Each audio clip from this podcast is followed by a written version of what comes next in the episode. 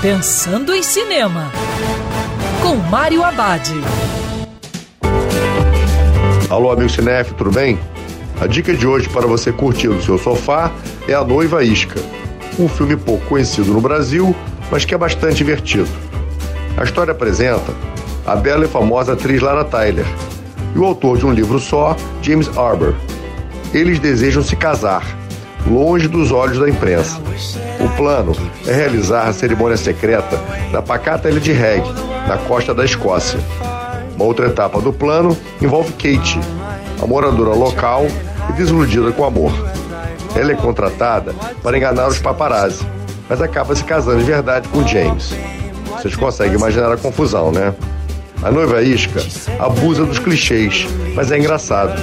O filme zomba da cultura das celebridades, mas sem ser ofensivo.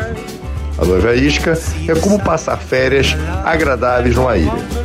E lembrando, em tempos coronavírus, prepare a pipoca, que o cinema agora é no sofá de casa. Quer ouvir essa coluna novamente? É só procurar nas plataformas de streaming de áudio. Conheça mais dos podcasts da Band News FM Rio.